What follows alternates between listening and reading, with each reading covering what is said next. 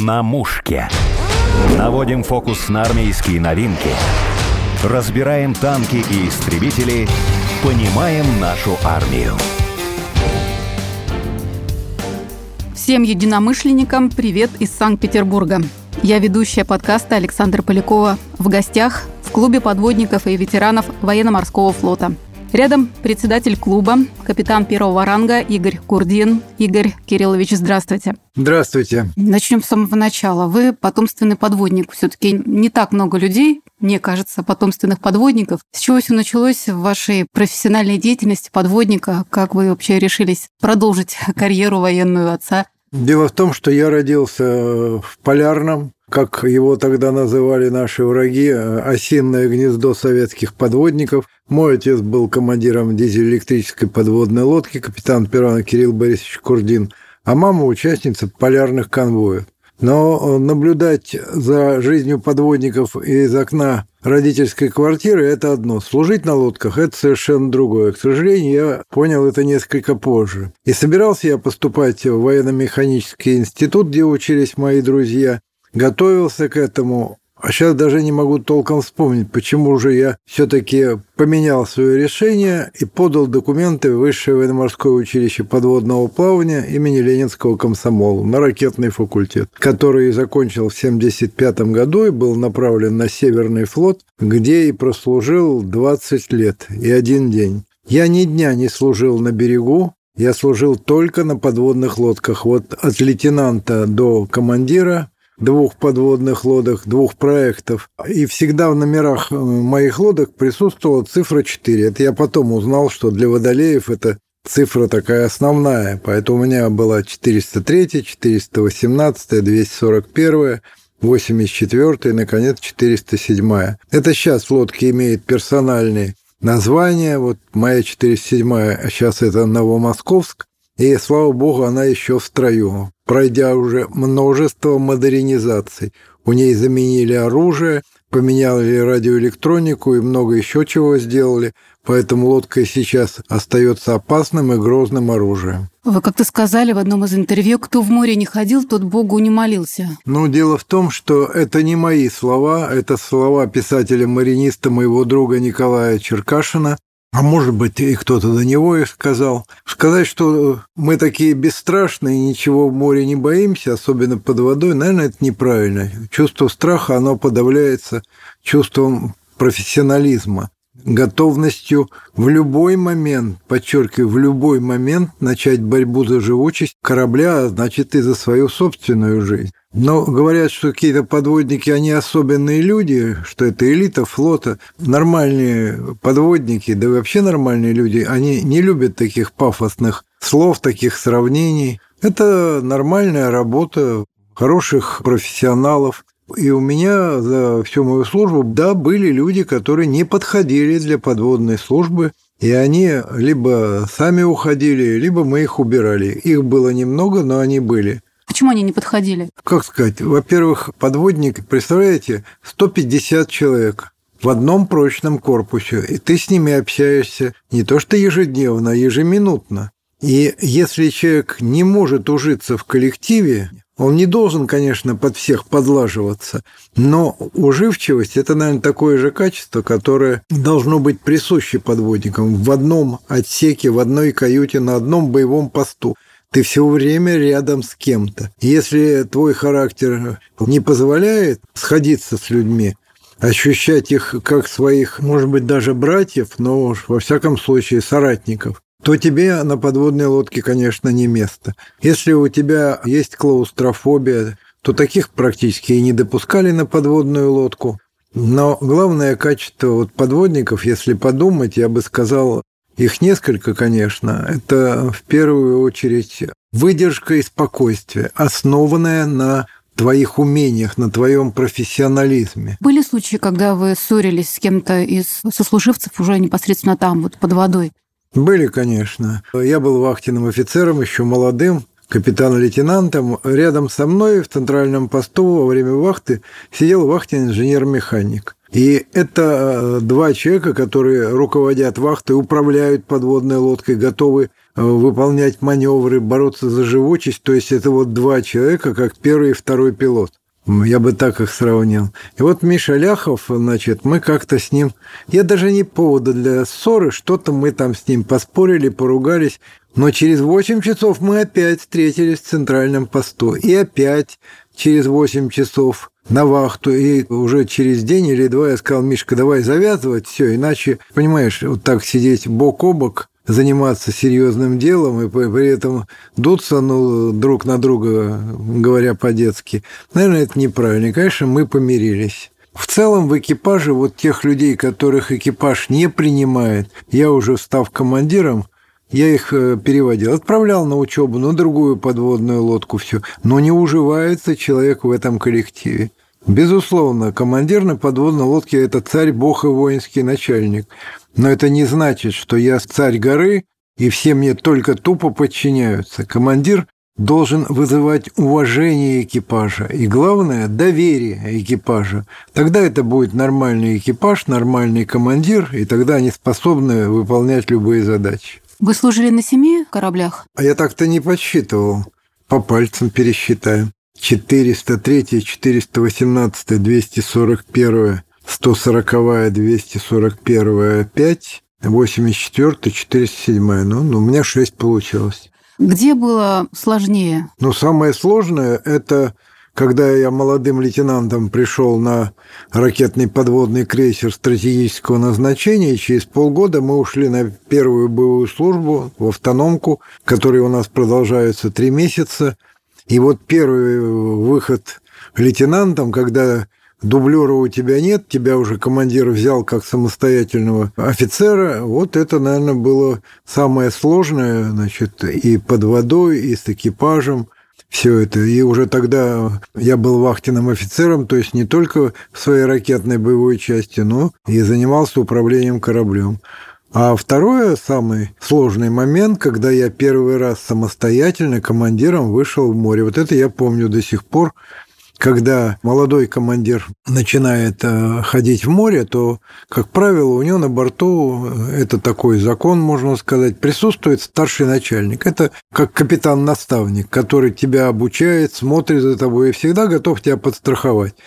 А вот когда я первый раз на мостике без старшего оказался один, и подал свою самостоятельную первую команду на руле турбины, вот тогда я почувствовал, что, наверное, я уже становлюсь настоящим командиром, понимаю, что мне многому и многому еще предстоит учиться. Игорь Кириллович, вы курите, наверное, долго. На подводной лодке как это происходит? Вы тоже курили? Расскажите.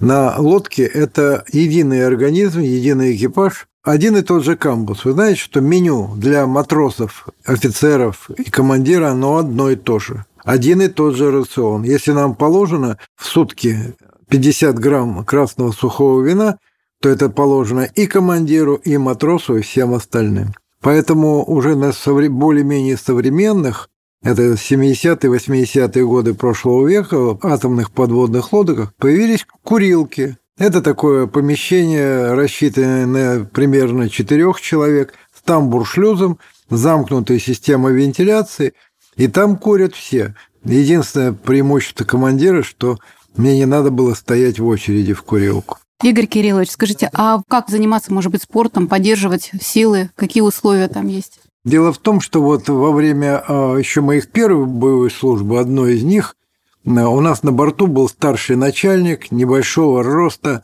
вот, и он очень следил за своим здоровьем, и он все время ходил по центральному посту, знаете, туда-сюда, туда-сюда. Я тогда подумал, когда я буду командиром, я никогда так делать не буду, потому что это раздражает тех, кто несет вахту. А в центральном посту где-то 7-8 человек. У него своя задача, свой прибор – он должен чем-то вот наблюдать внимательно, быть готовым к любым ситуациям. А когда вот этот кто-то мотается перед глазами, но это, конечно, не спорт. На подводных лодках у нас появились спортзалы, мини-спортзалы, конечно, с беговыми дорожками, там с гирями и все. И некоторые начали усиленно под водой в течение трех месяцев заниматься спортом. Но К сожалению, это привело к негативным последствиям. Когда мы потом, а это была обязаловка после боевой службы, после трех месяцев под водой, нас всех, подчеркиваю, всех, и матросов, и мичманов, и офицеров, и командиров отправляли в дома отдыха или санаторий. Сначала это было 28 суток, потом 24. Насколько я знаю сейчас, это сократилось раза в два. То есть э, после походовый отдых тогда был обязательно. И вот как-то Прибыв в санаторий, мы утром у кабинета врача, смотрю, что-то все знакомые совершенно. Это 7-8 человек, которые несли вместе со мной вахту в центральном посту. А и среди них были вот те, кто активно занимался этим спортом, а еще мы пили крепкий заваренный чай. Ну, потому что, чтобы взбодриться на вахту. Вы и сейчас пьете чай, да? Это кофе. Но это заваривали чай, это почти чефир был. И оказалось, что у всех у нас учащенные пульсы, повышенное давление. А особенно негативные последствия, не критичные, конечно, у тех, кто занимался спортом, кто тягал гири, кто бегал по этой дорожке, потому что атмосфера на подводной лодке, она искусственная. У нас есть специальные аппараты, которые поглощают углекислый газ, другие аппараты выделяют кислород, и такая искусственная смесь, она становится пригодным для дыхания подводников, но это не свежий воздух, и все-таки часть каких-то вот отрицательных веществ попадает в кровь, и это приводит не к критичным, подчеркну, но к негативным последствиям. Поэтому заниматься спортом активными, спортом на подводной лодке я никому не советую. Это правда, что у подводников после трехмесячного плавания ноги не идут? Согласитесь, вахта, как правило, многие операторы, они просто сидят в креслах еще. Вахтенные в отсеках они ходят по отсеку, осматривают там турбину, приборы, все остальное, они хоть как-то двигаются. Поэтому, если человек в течение трех месяцев двигается явно недостаточно, то потом уже с лодки, а у нас поселок находился на пригорке, скажем так, и надо было пройти всего-то там 2-3 километра, но поднимаясь все время в гору.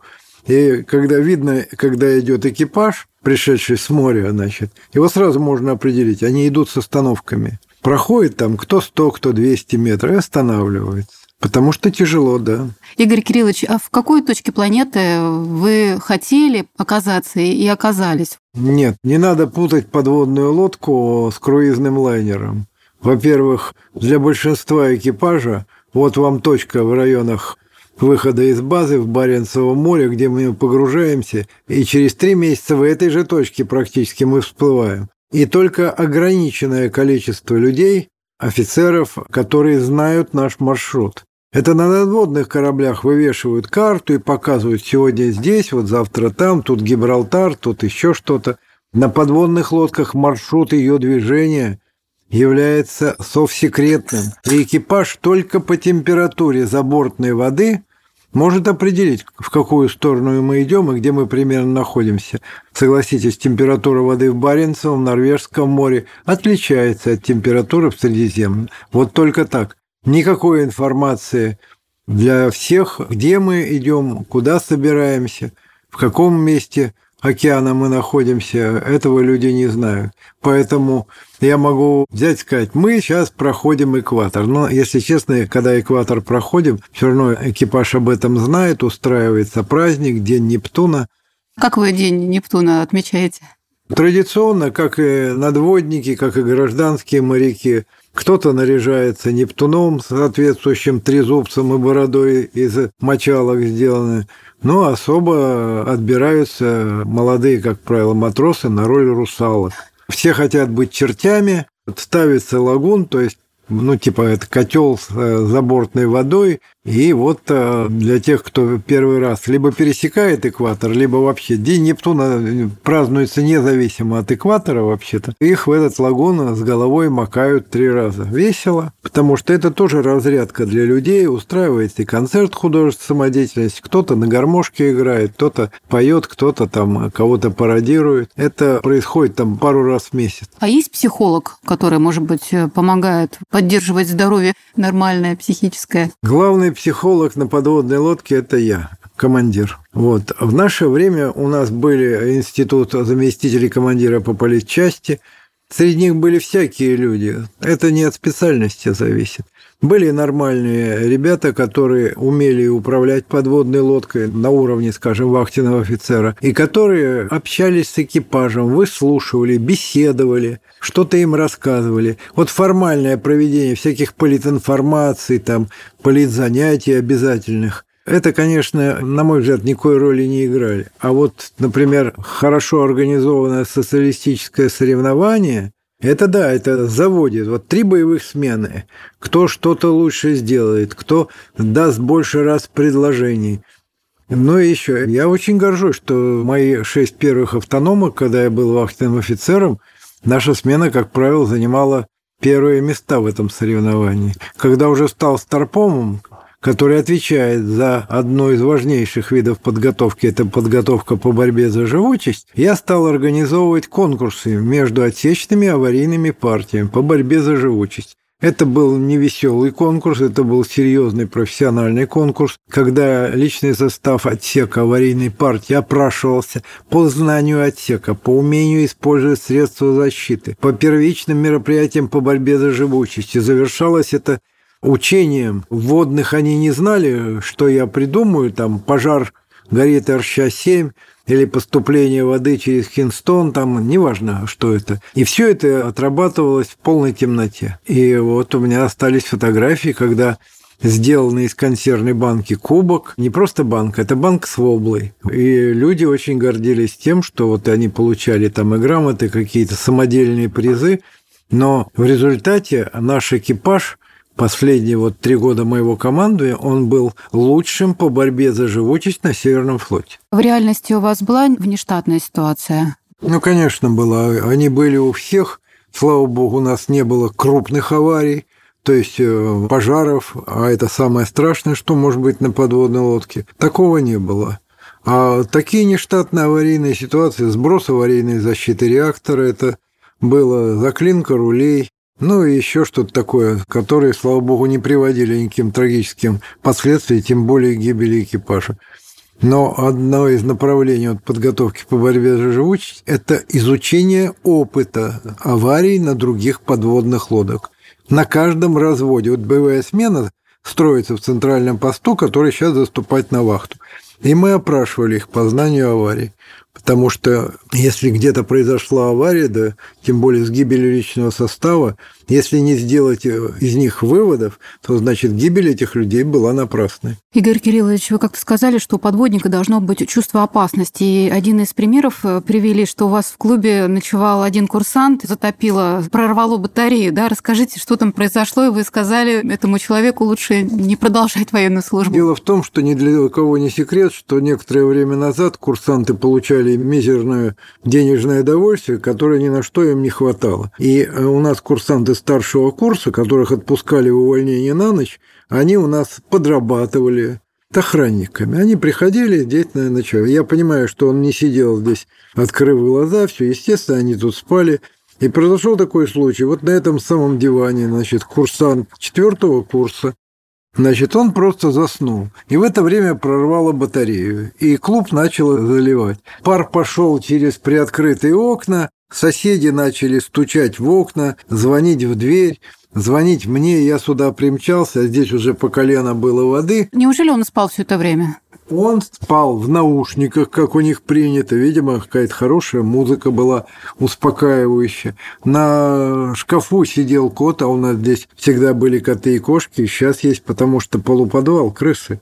Так же, как и на лодках, кстати, крысы. Хотела потом спросить про животных, да. Ну и, и что там было дальше? И вот я сюда ворвался, его растолкали, он вскочил, выпученные глаза, ногами в этот кипяток, заорал, полундра, там все это. Я ему сказал, что нет, тебе не надо на лодке идти, не надо. У тебя нет чувства опасности. Когда в течение не минут, а уже пары часов тебя заливает, а ты при этом спокойно... Но нет у человека. Это не хорошо, не, не плохо, но для подводной службы он явно не пригоден. И тоже ваша фраза, что на подлодке от одного матроса может зависеть жизнь всего экипажа. Эта фраза, она написана кровью. Потому что сколько у нас аварий начиналось с того, что вахтенный, особенно в кормовых энергетических отсеках, там несет вахту один-два человека. И вот если этот матрос, которых сейчас их там нет, сейчас контрактники все, а у нас матросы служили три года, и поэтому, извините, второй и третий год – это уже хорошо подготовленные профессионалы. И вот представьте себе, он осматривает отсек, в это время он обнаруживает что-то вот там где-то задымилось. Прослужив много месяцев на подводной лодке, люди начинают реагировать на шум вентилятора. Вдруг он изменился, тон вентилятора или еще что-то. И ты должен на это среагировать. Я своих учил так. Сразу докладывать центральный пост и объявлять аварийную тревогу. Я никогда не ругал, тем более не наказывал людей, если они перестраховались и объявили тревогу, когда, а там ничего, в общем-то, и не случилось. Гораздо хуже были случаи, когда люди начинали разбираться сами, никому не докладывали, тем более не объявляли тревогу, и потом вдруг раз пожар, небольшое возгорание превращалось в объемный пожар с гибелью людей, и зачастую у нас и погибали подводные лодки. Все начиналось с мелочи. А мелочь начиналась с того, что кто-то Матрос вахтенный вовремя не объявил аварийную тревогу. Игорь Кириллович, очень интересно узнать, что там с кошками на подводных лодках? Везде они живут? Кошки – это вынужденная мера, потому что вот где-то в 70-х, 80-х, не знаю, как сейчас, на подводных лодках появились крысы. Откуда они взялись? То ли во время ремонта, когда лодку практически вытаскивают на берег, открывают съемные листы, там идет замена оборудования, может быть, оттуда.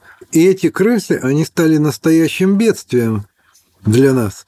Потому что, представьте, вы открываете люк из отсека в отсек, а тебе навстречу бросается такая банда из нескольких крысаков. Они здоровые, как упитанные коты. Ладно бы эти крысы, но они начинают грызть кабели, они залезают в электрощиты, что проводит коротким замыканием и к пожарам. Когда через три месяца люди открывают шкафы и достают свою повседневную одежду, с удивлением видят, что кожа на шапках-то съедена полностью, а от ботинок только шнурки остались. Вот. И тогда надо было с ними как-то бороться. Способов было много. Матрос, как на заправский индеец, как Чингачгук, делает себе острогу и встает где-то там, где иногда видели крыс. И вот он стоит замерший, в этой позе, да не, несколько часов, чтобы убить крысу. Ее надо убить. Если он ее ранит, и она куда-то забьется, она начинает гнить, и в отсеке такой запах появляется.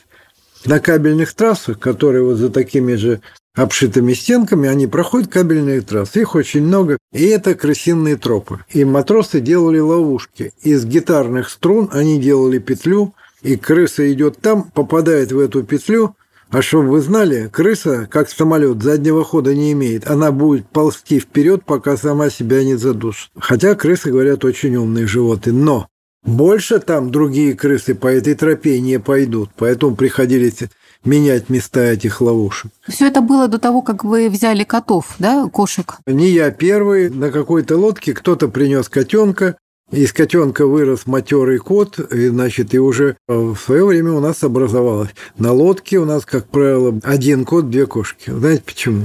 Потому что коты крыс не ловят, они руководят. А почему две кошки? А потому что коты так решили, что одной им мало. Две жены. Да, потому что одна вечно беременная. И вот эти котята, которые у нас плодились на лодке, ну, экипаж их разбирал, и я такого же котенка отнес своим детям показать. Ну, естественно, он дома так и остался. Звали его Кеша. Был он весь в папу, наглый, толстый, а еще убийца такой. И когда лодка шла в базу, вот этот его папа, кот Кеша, вылезал. Он нормально по вертикальному трапу лазит кстати, как и крысы, он вылезал на мостик, а корпус лодки обшит резиной, толстая резина, противогидролокационное покрытие. Вот кот, он вылезал на самый нос этой ограждения рубки, цеплялся, и, знаете, как вот фигура в старых парусниках. И он, он так сидел. Он не уважал никого, ни командира. Первый должен по трапу на пирс сойти командир и доложить об успешном выполнении боевой задачи. Он выскакивал первым. Появлялся он через трое суток. Никакой. Приходилось очень такой мордой, типа командир, ну извини. Ну, загулял. О котиках на подлодках, дружбе и в целом о службе на подводном флоте рассказал Игорь Курдин, капитан первого ранга, председатель Санкт-Петербургского клуба подводников и ветеранов ВМФ. Спасибо. На мушке.